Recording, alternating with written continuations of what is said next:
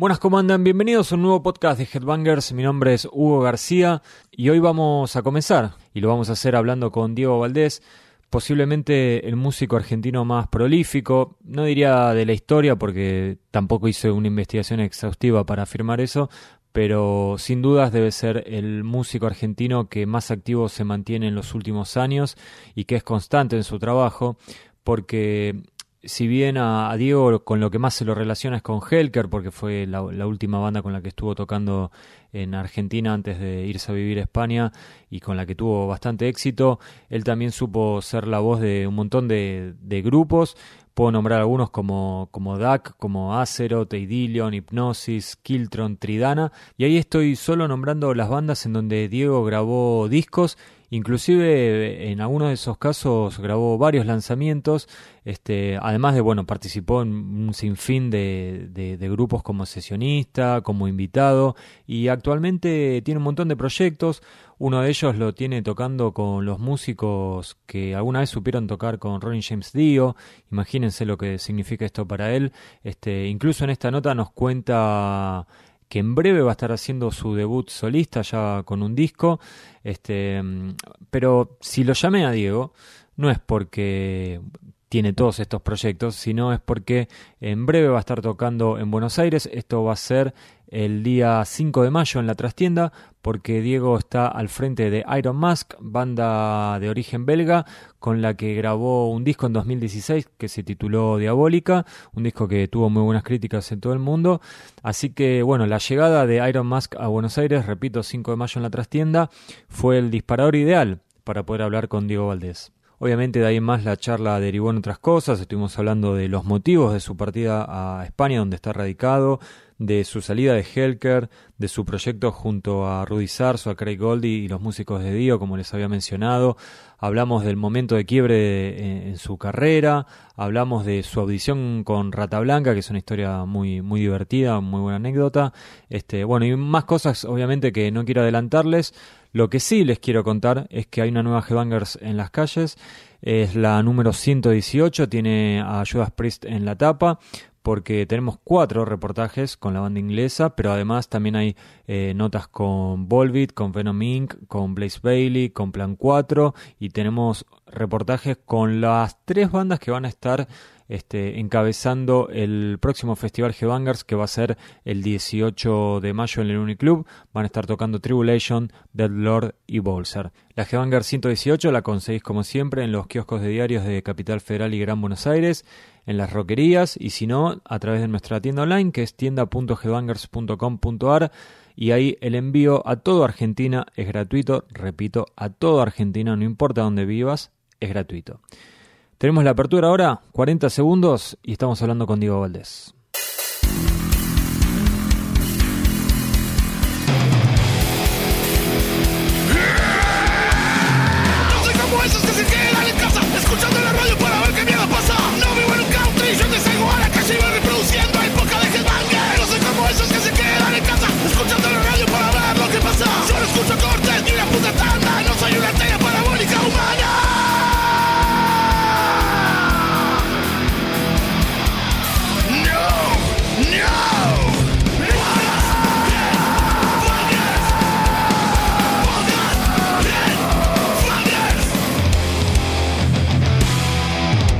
Para mí son buenas tardes, para Diego Valdés son buenas noches, así que buenas noches, Diego, ¿cómo estás? ¿Qué tal? Buenas tardes, ¿cómo estás vos? Todo bien por acá, por suerte. Decía buenas noches porque estás viviendo en España, ¿no?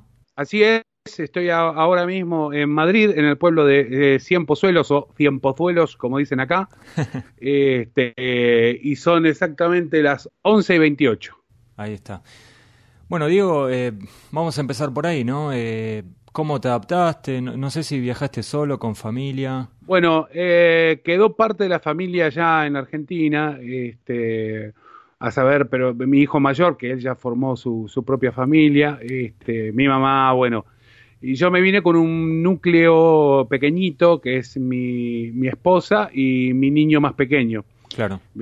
claro, nos vinimos los tres para acá, este, y en cuanto a la adaptación qué sé yo, este, es, fantástico acá, quiero decir, eh, nos han dicho de todo, ¿viste? La previa siempre es mucho estrés porque, bueno, en realidad no, habíamos pisado nunca España, ni Europa. este, y nos, nos mandamos así de, locos, ¿viste? De decir, bueno, ya eh, estamos como un poco cansados de ciertas situaciones en, en nuestra amada Argentina este, y buscamos un buen lugar para nosotros y un buen lugar para que crezca nuestro niño. Entonces, eh, como había una facilidad por ser yo ciudadano español y, estaba la, la todo, todo dado para hacer las cosas bien, digamos, este, nos mandamos para acá, para Madrid, eh, pero en, en, el camino escuchamos de todo, ¿viste? La gente que te dice que es una maravilla y la gente que te dice que es, un, que es lo peor para un inmigrante. Bueno, así que como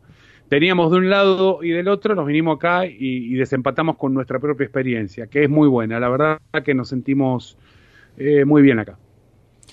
Bueno, un poco me puedo imaginar por qué decidiste viajar para España, pero te lo, te lo tengo que preguntar. O sea, ¿hubo, algo que te, digamos, desencadenó en que decidas irte a vivir a otro país, que no es joda, ¿no? Menos eh, viajar con, con, con, chicos para, para arraigarte, ¿no? No es que estás ahí haciendo turismo.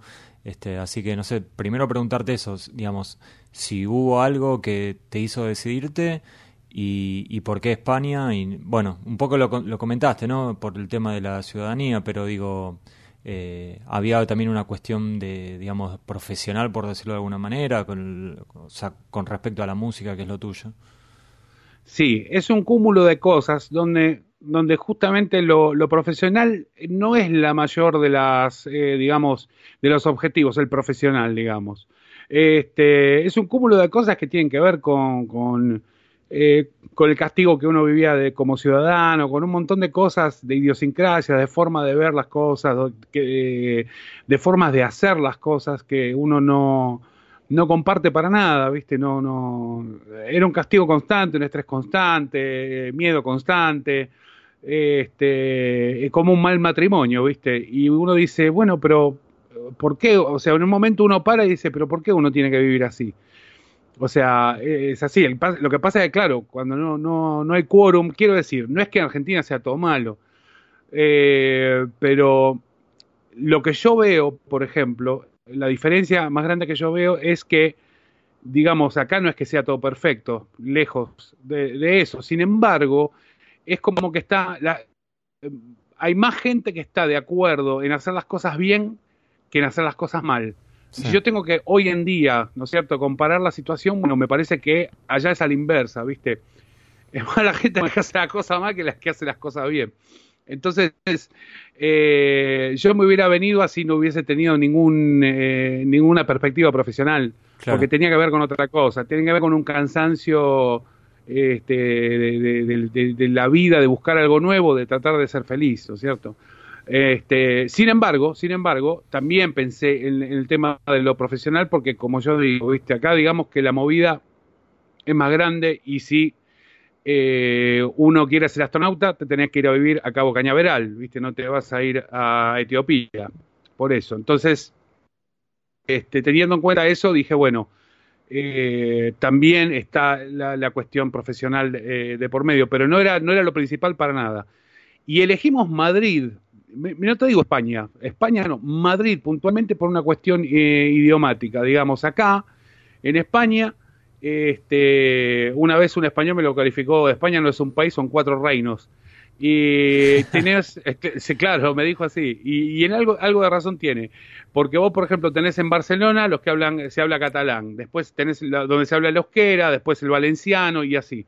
En el único lugar donde se habla español, español, o sea, castellano, es en Madrid.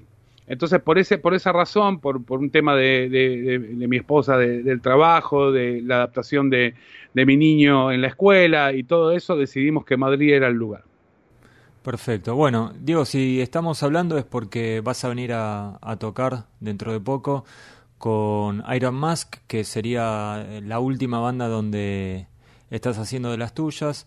Este, siempre fuiste de, de, grabar con gente de otros países, pero me imagino que esta experiencia es un poco distinta porque mm, es como que en cierta manera estás eh, en el día a día, ¿no? De lo que es eh, tener una banda, más allá de que se trata de una banda de Bélgica y vos estás en España, eh, ya estuviste tocando con ellos, o sea, me imagino que compartís otras cosas que cuando sos una especie de sesionista, este, a la distancia debe ser muy diferente. Sí, sí, sí, sí, eso es así. Este, la cuestión es que acá en la Unión Europea la, el, el paso de país a país, o sea, los viajes son como muy comunes, es como muy, eh, tienen como una frecuencia que incluso es muy mayor que, que, no sé, que los ómnibus que van para Mar del Plata, por, por ejemplo, decirte algo. Este, realmente son viajes muy cortos y yo todavía estoy sorprendido de eso y que todavía los precios sean iguales. Eso estoy todavía sorprendido de, de esas dos cosas. Este, entonces, cuando yo tengo que tocar, bueno, eh, me voy hasta Bélgica, que es una hora y media de viaje, y, ahí eh, este, hacemos el ensamble con los muchachos y vamos a donde corresponda a tocar. Entonces, eso ayudó mucho, sobre todo a la banda le vino muy bien porque entre medio de lo que sería mi llegada y la ida de Mark Boals, que fue mi predecesor en, la banda, este, ellos tuvieron muchos problemas para el, para el tema del vivo, ¿viste?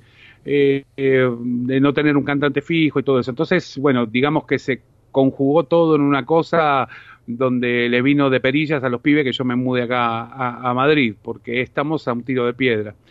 Entonces sí, estamos ahora ya, digamos, con un contacto más fluido, tocamos, ya tocamos en Portugal, en Francia, en Bélgica un montón de veces, este, eh, y después, bueno, ahora viene Argentina, yo lo considero un, golpe de suerte el hecho de poder volver digamos, a, tan poco tiempo, relativamente poco tiempo que me fui, me, me habré ido hace ocho meses, nueve meses. Claro. Eh, este, para mí es muy importante porque, como yo te dije, o sea, vamos a establecer que dejar un país, dejar el país de uno, por más que la situación sea buena, o sea, quiero decir, si te dan una beca, lo que sea, o sea, eh, nunca es feliz del todo, ¿no es cierto?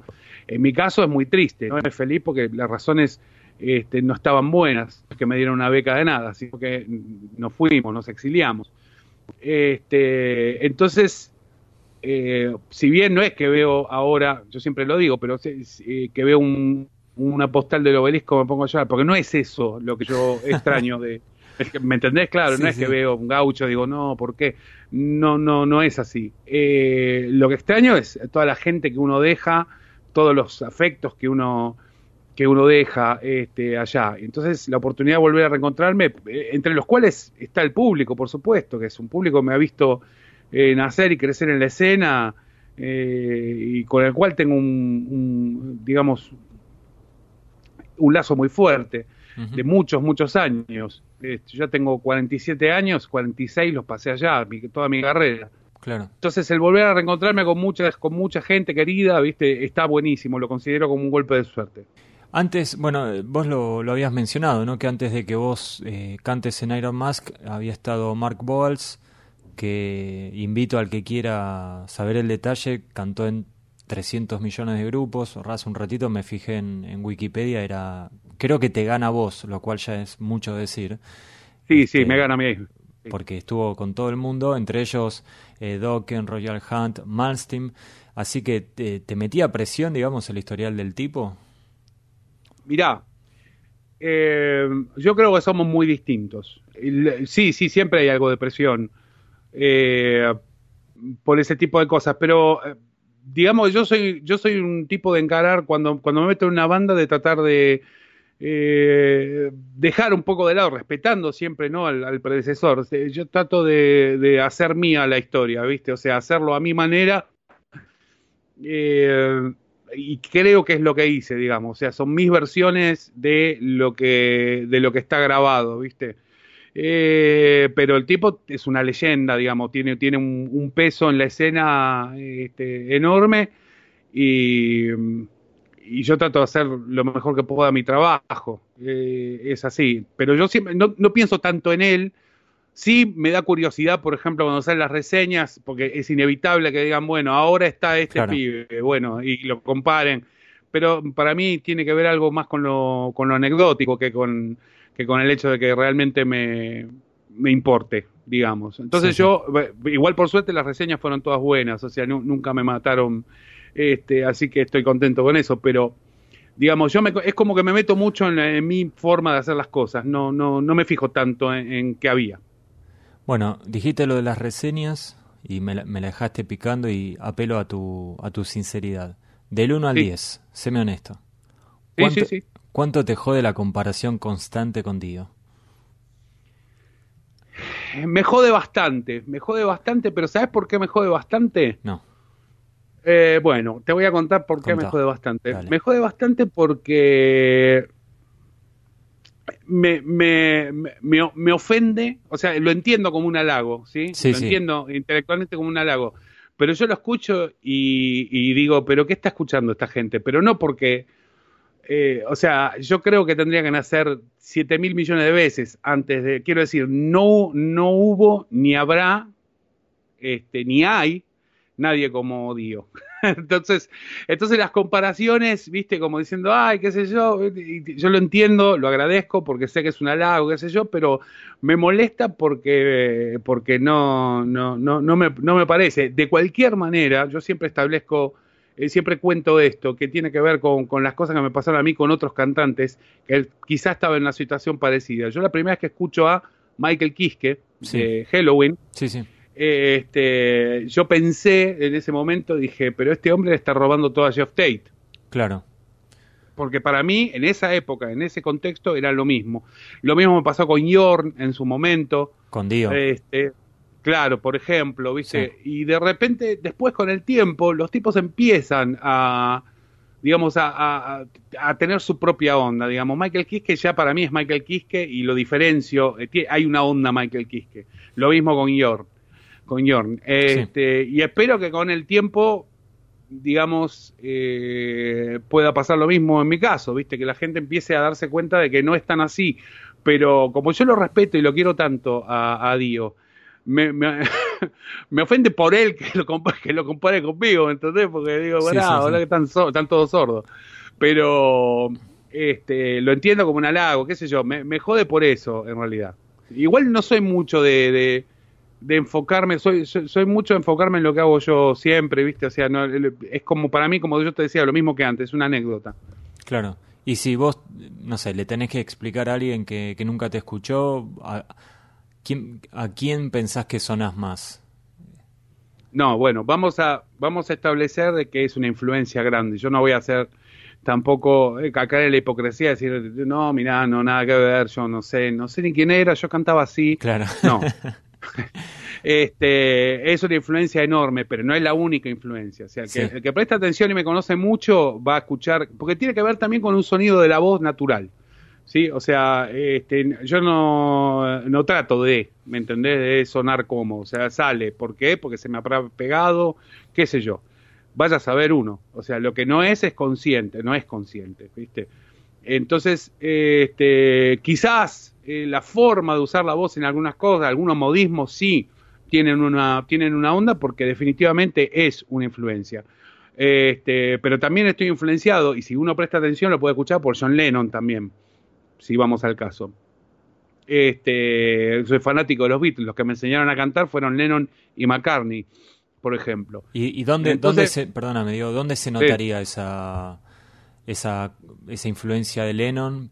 Te pregunto porque es muy diferente lo que haces, ¿no? Sí, claro, claro, pues son pasajes, son pequeños pasajes. Ahora no me acuerdo un tema eh, puntual para decirte, pero son pequeños, pequeños momentos, viste, pequeños pasajitos donde vos decís, ay, lo que pasa es que también uno está condicionado por el género, digamos, en cierto punto. Y hay formas de cantarlo y formas de cantarlo. Quiero decir, hay cosas que son adecuadas para determinada... Eh, por ejemplo, te, pongo un ejemplo, en Helker.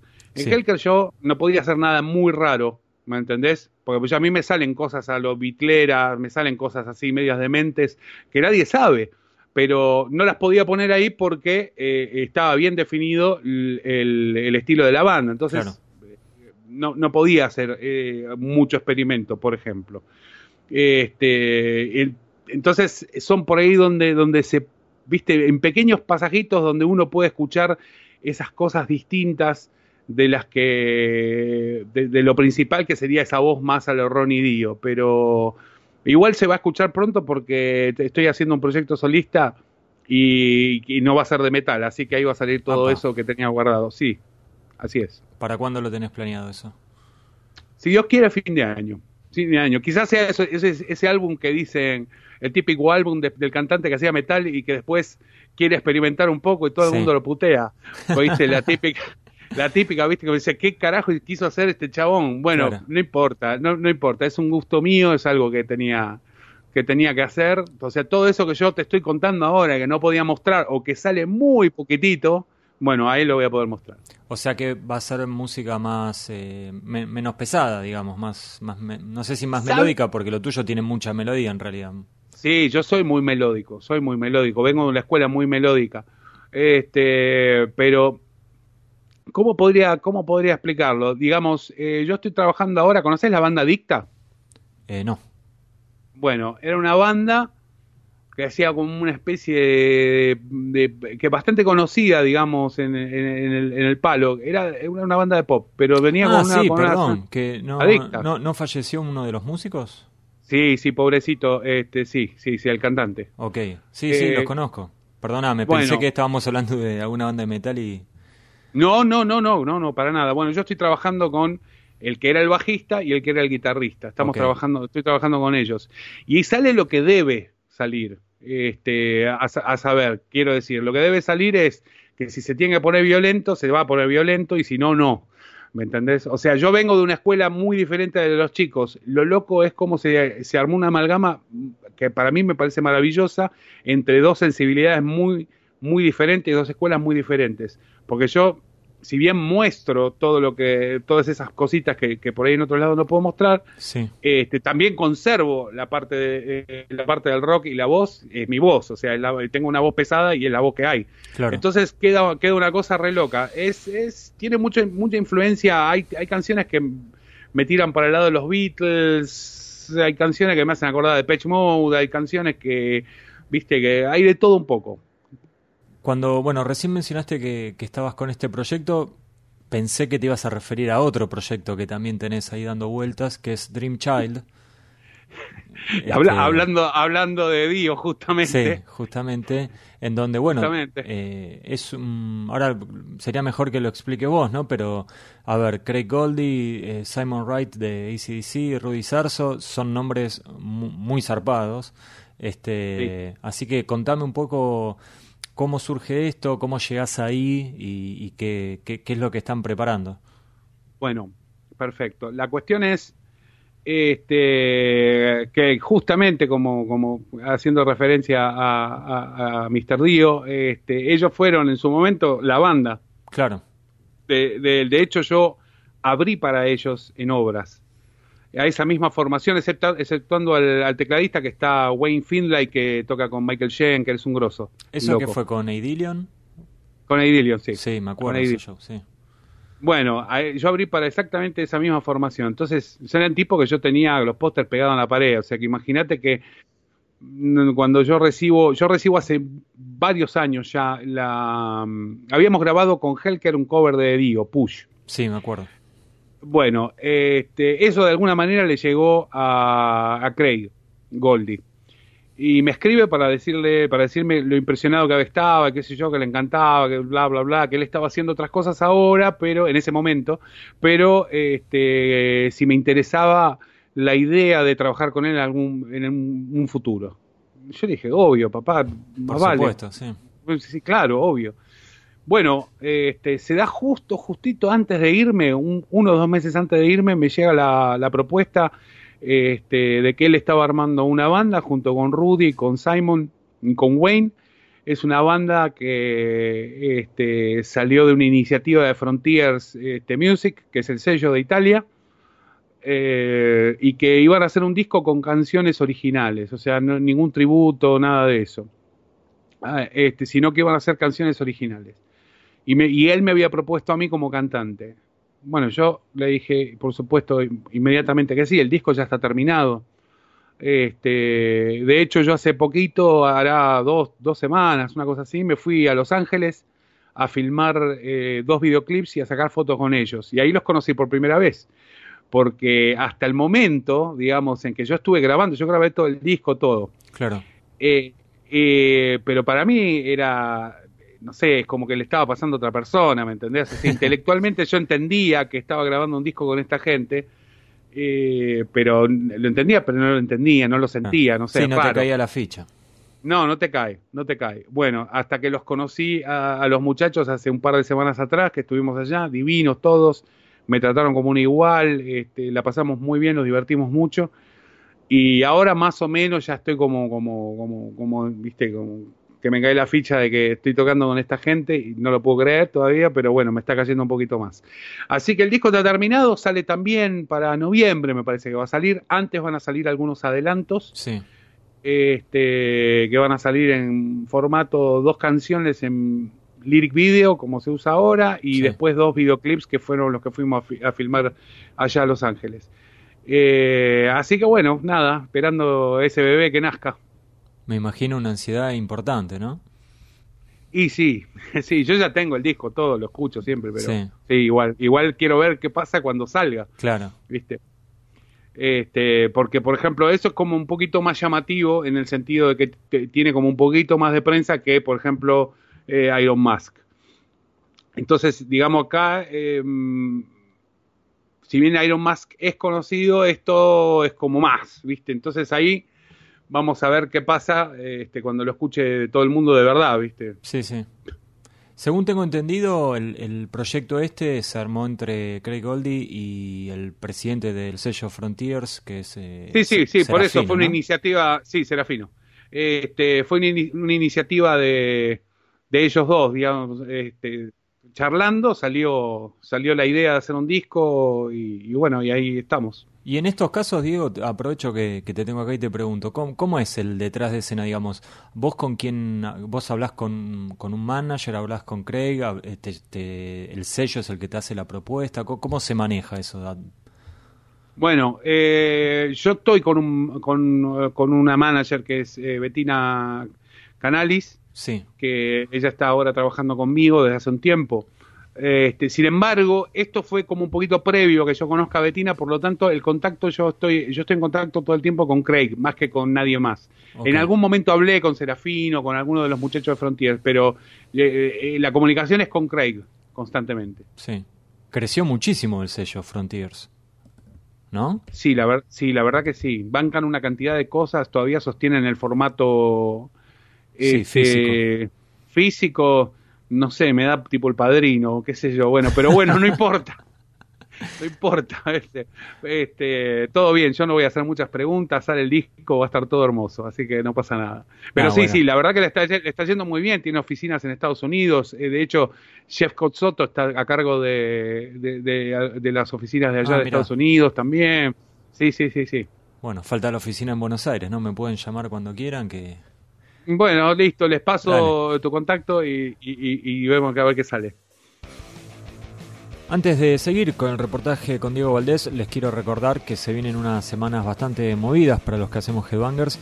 El 18 de mayo tenemos nuestro festival con Tribulation, Bolser y Dead Lord. Esto será en Uniclub, las anticipadas ya están a la venta en Ticketek, en la tienda Headbangers en gran parte de los kioscos Heavy en volumen 4 y en un sinfín de puntos de venta, son un montón realmente, así que les recomiendo a los que les interese que ingresen a gbangers.com.ar y ahí van a poder ver la lista de lugares. Muchos de ellos incluso venden las entradas sin service charge, así que atento con eso. Pero eso no es todo, porque el 2 de junio Armored Saint nos estará visitando y este show lo vamos a estar haciendo junto a la gente del Fanzine Metallica, de Icarus y de Pacheco Records. Las anticipadas ya están a la venta también en Ticketek, en la tienda G-Bangers, en Pacheco Records, en Time Machine, en Freedom Rock y un montón de otros lugares. Este será el regreso de John Bush eh, a Buenos Aires después de 25 años. En el 93 había tocado con Anthrax en el Estadio Obras y la verdad que no les puedo explicar todo el tiempo que esperé este regreso de John Bush, uno de mis vocalistas favoritos, y poder estar involucrado en esto, la verdad que es algo que para mí es genial. No hablo más, así no los aburro. Eh, vamos a volver a la nota con Diego Valdés, pero les quiero comentar una cosa más. En cada Headbangers viene un código que te permite acceder a un sitio exclusivo para nuestros lectores que se llama exclusivo.gbangers.com.ar Y ahí, como siempre decimos, hay, hay contenidos que son exclusivos para los lectores. Este, estamos actualizando entre dos y tres podcasts semanales. Además de eso, vas a tener la versión extendida de esta entrevista. Así que si te quedaste con ganas de más Diego Valdés, ahí lo vas a poder escuchar. Ahora sí, seguimos hablando con Diego. Diego, em, volviendo un poquito atrás, este, em, tu, último grupo acá en, Buenos Aires eh, fue Helker. Este, por lo que tengo entendido, vos ofreciste seguir a, o a la distancia o viajando cada tanto, pero ellos eligieron que, bueno, que no, no era lo, indicado para el momento de la banda. Este, em, hoy a la distancia, ¿cómo, cómo lo ves vos? Eh, ¿Ya diste vuelta a la página? ¿Es algo que todavía te sigue doliendo un poquito? Porque lo que yo tengo entendido es que, digamos, para vos no, era lo mismo estar o no estar, vos querías seguir con el grupo. Claro, bueno, yo por algo ofrecí, por supuesto. Son, fueron 10 años de mi vida junto con los muchachos.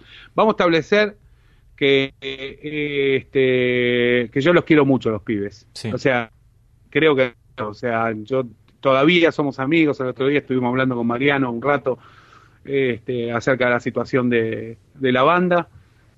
Eh, yo activamente a, digamos, a, la incorporación de, de, Aaron, del cantante nuevo, este, y fue lleváramos, digamos, quién aguanta casi un año de despedida sin que nadie sepa. Quiero decir, yo, ellos supieron de que yo me iba o que mi intención de irme alrededor de un año antes de que se produjera la ida, más o menos. Entonces, todo ese tiempo estuvimos, digamos, yo cumpliendo con lo que, a saber, a grabar este eh, Alma de Fuego, que fue el, último disco, que ya llevaba cuatro años de atraso, tres años de atraso en ese momento. Este, grabar eso, eh, hacer todos los shows que teníamos programados y después eh, dar una mano con el tema de Aaron, viste, para, para la incorporación. así que en el momento fue como un, sí, fue como doloroso, porque lo es, o sea, cortar con algo siempre da miedo, eh, a veces uno prefiere vivir el infierno, no, no, es que sea el caso, pero uno prefiere vivir en el, el infierno en la tierra, por ejemplo, durante un matrimonio, eh, que animarse a cortar y probar algo nuevo. Sí. ¿Me entendés? Suele pasar. Sí, sí. Este, entonces tomar la decisión ya de por sí no es fácil, quiero decir, ellos lo vivieron de una manera, yo lo viví de otra porque el que se iba era yo, quiero decir. Em, para mí fue durísimo estar eh, todo ese tiempo en, la banda, estando y no estando, por ejemplo. Lo hacía con, gusto porque, yo te digo, nos llevamos bien, a mí la, banda obviamente me encanta y, y nos queríamos mucho, pero eso al mismo tiempo hacía que fuera un poquito más duro ¿me entendés? De lo que hubiera sido normalmente. Fue una, fue una, digamos, es una situación que no se da muy seguido. Generalmente uno lo, uno se manda a la mierda con el otro, se pega un portazo y se va. Claro. ¿Me entendés? Pero en este caso no fue así. Lo que pasa es que la necesidad mía de poder, de, de, de, de ir, de, poder probar otra cosa, digamos, ir a otro lugar y vivir de otra manera, tan grande, tan grande, que, que primó por sobre, por sobre lo que tenía que ver con la banda. Este, así que bueno, nada, eh, sí, fue despedida larga, fue triste, fue, fue doloroso.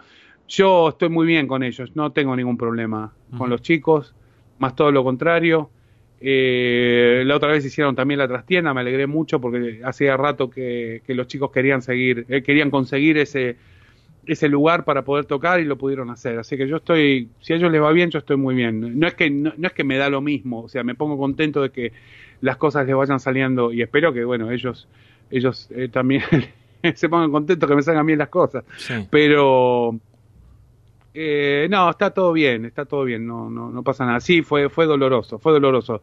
Yo lo que propuse en su momento, este, que es una modalidad que no es hay precedentes, digamos, o sea, por ejemplo, eh, Giardino vive en Madrid también, bueno, pero él va todos los años con Rata Blanca a hacer eh, la movida para allá. Eh, Beto Samarvide, por ejemplo, también, sí, viene hay un precedente, hay un precedente, pero bueno, la, la, las necesidades de la banda la dictan la mayoría, ¿sí? Eh, entonces, si los chicos no les convencía eh, hacer ese tipo de plan, o sea, a saber, dos o tres veces al año tocar todo lo que, o sea, la misma cantidad de shows, pero condensada, digamos, en, en, dos o tres veces, este, yo no puedo hacer otra cosa que aceptarlo. ¿Me entendés? No, más vale. Este, es así, la, necesidad de la banda la dicta la, mayoría y bueno, eh, yo los, los comprendo perfectamente. Ellos llevan un ritmo de tocar, vamos a decir, casi todos los fines de semana y ellos se sienten bien así este, quieren hacerlo así. Entonces, ¿quién soy yo para decirles otra cosa? Yo propuse una cosa, este, pero ellos sentían que necesitaban otra. Y es así como son las cosas. Bueno, eh, como decíamos, cantaste en un montón de bandas, Diego. De hecho, cantás en un montón de bandas. Pero te leí en algún lado diciendo que tu paso por hipnosis fue donde hiciste un quiebre. ¿A qué te referías? Y yo me refiero a que a partir de hipnosis me, profesionalicé un montón. Quiero decir, a la primera vez que yo trabajaba con músicos tan, tan, tan profesionales, digamos, eh, había un productor, Mario Altamirano, que es un genio, sí. que me volvió loco, y trabajé con conceptos este, completamente ajenos y cosas que yo no sabía que siquiera que, existían, porque la banda tampoco era de metal, era una banda con una especie... Sí, más rockera, sí. Era como más rockero moderno, viste, una cosa así. Eh, Perdón, eh, hablamos de la, para el que no sabe, hablamos de la banda liderada por Scarcela, ¿no? Sí, claro, sí, sí. Sí, Fernando Escarcela, este, Javier Torrecilla, Mariano Hospital, este, Hernán Bobo y yo estábamos en la banda. Eh, la cosa fue que eh, se me, se me, plantearon conceptos que yo desconocía por completo. Yo era una bestia gritadora, es así, era una bestia que, no, no, no, sabía, era como si yo te contara, cuando cantaba una canción era todo furia, ¿me entendés? Quiero decir. Y ahí descubrí, digamos, me enseñaron, y yo aprendí también, puse todo de mi parte, para entender que una canción tiene que tener matices, o sea, tiene que tener, aprendí a, controlar la voz mucho más, a ser más prolijo a la hora de cantar, aprendí que, que uno tiene que, trabajar en función de la canción y no, quiero decir, porque a mí me pasaba, por ejemplo, de pendejo, me iba, me iba a un show, ponerle en cemento, ¿no? Y entonces Todavía yo no tenía que cantar, pero estaba la banda anterior y el pibe que cantaba antes que yo pegaba un grito, ah, yo tenía que gritar más. El doble, claro. claro, este, porque era, si yo gritaba más era mejor cantante. Es una estupidez, es una estupidez. Pero pasaba. Entonces ahí te das cuenta que uno no entendía nada. Cuando yo descubro que en realidad, eh, si vos tomás a la canción como si fuera un relato, Imagínate que vos le contás, una, eh, le, contás un cuento a alguien a los gritos. No, no se puede. Entonces tienes que llevar el relato para que salga interesante, tiene que tener determinadas cosas que son las correctas a la hora de hacerlas. Bueno, todo ese tipo de cosas yo las aprendí en hipnosis y salí renovado como cantante. O sea, salí con otra mente, con otra forma de ver la música, de ver las canciones, de ver lo que hago, de ver este, en general todo lo que tiene que ver con mi trabajo. Ok, se entiende y tiene, tiene sentido que haya sido esa banda de quiebre para vos. Y bueno, hablábamos de hipnosis, eh, la banda, como yo decía, liderada por Scarcella, o al menos como que, no sé, en un momento fue el, el, que estaba ahí como... El más conocido. El más conocido, si vamos a decirlo sin vueltas. Hablamos de, entonces del baterista de Rata Blanca y te tengo que hacer otra pregunta molesta, Diego. ¿Mito o realidad? Por favor, dígame. Eh, ¿Es verdad que no quedaste en rata blanca por tomar de más durante la prueba? sí, es verdad. Es verdad, mira. es verdad, es verdad. Y venía, y venía bien, porque después yo, en un cumpleaños de Fernando, me lo encuentro, que ya cada tanto nos cruzábamos a Walter, ¿viste? A Jardino, sí. Sí, sí, a Jardino. Este, y viene Walter y me dice, me dice, vos sabés que yo me acuerdo de ese ensayo, yo la pasé muy bien, me dice y, si no hubieras tomado tanto, te hubieras, hubieras quedado, me no. ¿Cuándo, fue eso? Y eso fue apenas se fue Adrián, este, la primera vez, no me acuerdo, 90. Claro, en los 90, claro, claro. Tempranos 90. ¿Y, qué fue lo que ah. pasó? Porque tampoco es que estamos hablando de que eras un alcohólico irrecuperable. ah, no, pero me ganaron los nervios, ¿viste? Eh, según, viste que según como uno esté, a uno le pegan las cosas. Viste, si uno está relajado, estás re cool, qué sé yo, que estás nervioso, bueno, me pegó para el carajo, me agarró un pedo bárbaro Este, empezamos bien, viste, porque yo, imagínate que no llegué en pedo al lugar, pero me puse en pedo en el lugar mientras estábamos ensayando. y, terminé arruinado, arruinado, un papelón, un papelón, un papelón. Pero bueno, yo no me arrepiento de nada, ¿eh? por algo no pasaron las cosas, yo te digo, no, no, no me arrepiento del camino que hice, este y eso lo dejo como una anécdota tragicómica que me pasó en su momento, de la cual eh, Walter se acuerda con, con, cariño de alguna manera, porque después este, me dijo, ahora tenés como una revancha, me dice, porque yo le hice, cuando ellos hicieron los shows con Dougie White. Claro, vos hacías como coros, ¿no? Yo hacía los coros atrás de, la, cortina, así que de alguna manera él me, me, me, puso a trabajar ahí un rato. Debe ser raro eso, ¿no? Cantar detrás del escenario. Sí, de hecho en un momento en los ensayos él me decía, eh, eh, eh", porque yo te acostumbrado a ser voz líder, medio que me, le estaba imponiendo a lo que cantaba a Dougie. Claro. Entonces, no, no, claro, me costaba ponerme en papel coro. Claro, este, afloja pibe, ¿no? claro, afloja un poco, claro. Entonces ya ahí me puse más tranquilo, tiraba los coritos y ya le casé la onda. Y Diego, bueno, con, con, todo esto que contabas, con todas las bandas que tenés, estás súper activo, me, me, imagino que, eh, o al menos quiero imaginarme que podés vivir de la música, digamos. Bueno, digamos que yo ya en Argentina, entre comillas, vivía de la música, yo tenía mis alumnos, con Helker hacíamos algo, no alcanza solo las bandas. Este, hablábamos en un momento, viste que yo te dije que a través de la internet eh, yo pude encontrar a esta gente, o sea, me, me, me encontró esta gente, tanto Dushan como Craig. Bueno, esa es la parte buena del Internet, la parte mala es que destruyó la industria discográfica como estaba conocida. ¿Esto qué quiere decir? Este análisis que hago tiene que ver con que este, los músicos no pueden vivir ya de sus discos. Somos todos vendedores de remeras ahora, ¿me entendés? Sí, es jodido. Quiero decir, tiene que, tenemos que salir todos a tocar, por eso hay una sobreexposición de bandas, hay una cantidad de bandas que están tocando todo el tiempo impresionante y se está cayendo todo, porque como hay tanta oferta, tanta oferta, la gente se achancha, ¿viste? Ya no es esa, esa, ese sentimiento tan maravilloso de decir, hay un, toca tal en tal lado y vos te ibas re contento porque no había un carajo ¿me entendés? Y te ibas ahí, qué sé yo. Este, entonces, volviendo, o sea, al tema de vivir de la música, mm, sí vivo de la música, pero tengo que dar clases, por ejemplo. Y eso le pasa a varios, a varios que vos dirías, ¿cómo puede ser que le pase por ahí a otro nivel, a otro nivel de confort, a otro nivel de, vida? Pero le pasa, por ejemplo, Ralph Shippers, sí. que es un amigazo, este, el loco vuelve de la gira y se pone a dar clases o produce, o, tiene, ¿me entendés? Hace ese tipo de laburos, produce cantantes o esas cosas. De alguna manera yo hago lo mismo, eh, cobrando menos porque todavía no soy tan conocido. bueno, espero que te acordes de nosotros y te hago la, última pregunta, Diego. ¿Estás eh, actualmente escuchando algo que te haya enganchado, algo nuevo, algo que no conocías y lo descubriste hace poco? En realidad, no mucho. Soy un desastre yo en ese sentido. Yo me mantenía al tanto con mis alumnos que me traían cosas, ¿viste? Y me hacían escuchar cosas nuevas. La verdad que lo último que recuerdo que me había gustado mucho era, mm, eh, ¿cómo se llama? Blackstone Cherry. Sí.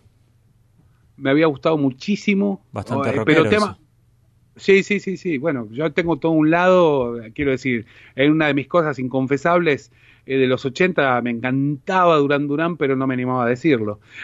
Bueno, hoy, este, hoy está bastante aceptado, ¿viste? Yo de hecho tengo, tengo amigos que lo reconocen y ni hablar de Patch Mode, que es como una banda ya que todo el mundo acepta y en un momento no era eh, tan así, ¿no? No, en un momento yo, me decías Iron Maiden y yo te decía, sí, pero son un poco blandos. Claro. este, que era o gutural o muerte, ¿viste? o creator o morir. Pero eh, imagínate que a esta altura del partido ya me chupa todo un huevo, o sea, te digo la verdad, ¿viste? O sea, entonces eh, me encanta Durán Durán y qué, ¿viste? Eh, pero y así con un montón de cosas, pero eh, por eso te digo, viste, Blackstone Cherry son cosas que por ahí muy rockeras que uno no imagina. Mira, la otra vez tuve el gusto, la felicidad de cantar con Artillery. ¿sí? ¿En dónde? La, mara, eh, tocaron en Museum, allá en Argentina. Ah.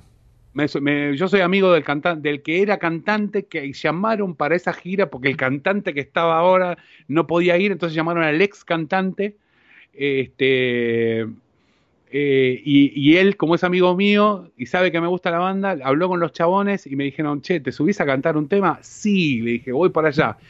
Y lo que me sorprendió mucho es que la gente estaba muy sorprendida de verme a mí ahí. Claro. Porque para mí es natural, yo amo Artillery. ¿Me entendés? Y vos qué decís que es como que se te tiene como muy del power, digamos. Claro, exactamente. Y yo soy fanático del trash. Yo empecé cantando gutural en una banda viejísima que se llamaba Trasher, que era conocida pero no tocó nunca. este, es terrible. Eh, y, hacíamos trash a morir. Yo cantaba como, como Petrosa en esa onda, mezclado con Possessed. ¿Me entendés? Yo soy fana del trash. ¿Me entendés? Y, y me chocó mucho que la gente no, no, me, no me viera en ese, en ese plan. Aparte me dijeron, che, muy bien, salió muy adecuado. Y le digo, pero si a mí me encanta Artillery. Soy una banda que sigo desde hace mil años. Así que por eso te digo, viste, son como cosas así eh, que uno no imagina de la persona y en realidad hay todo un mundo atrás que no te imaginabas, este, porque a uno lo encasillan en determinado lugar. Eh, y me gusta mucho A Act, A.C.T también, me gusta mucho me alegra las mañanas. Es una banda eh, noruega, no sé dónde carajo es, que hacen una especie de progresivo pero muy feliz, que ya es tan feliz que es ridículo. O sea, lo ah, pones el domingo a la mañana y, lo pones el domingo a la mañana y te pones a barrer la casa, abrís las ventanas, ¿me entendés? Así, eso me gusta mucho. Con alegría. Con alegría, claro. claro. Bueno, Diego, eh, entonces te vamos a tener de regreso acá en Buenos Aires, va a ser el 5 de mayo, ¿no? Así es, 5 de mayo en la trastienda. Este, invitados los maravillosos Ariadna Project, que es una gran banda, este, va a estar con nosotros, así que nada, los espero a todos, están todos súper invitados y al, reencuentro. Te mando un abrazo, Diego, y bueno, eh, ya deben ser pasada la medianoche allá, así que que descanses. Bueno, muchísimas gracias por la nota, este, Hugo, un placer hablar con vos. Eh, un saludo a toda la gente que hace Headbangers y a toda la gente que escuche esto. Así que nos estamos viendo. Dale, un abrazo. Abrazo.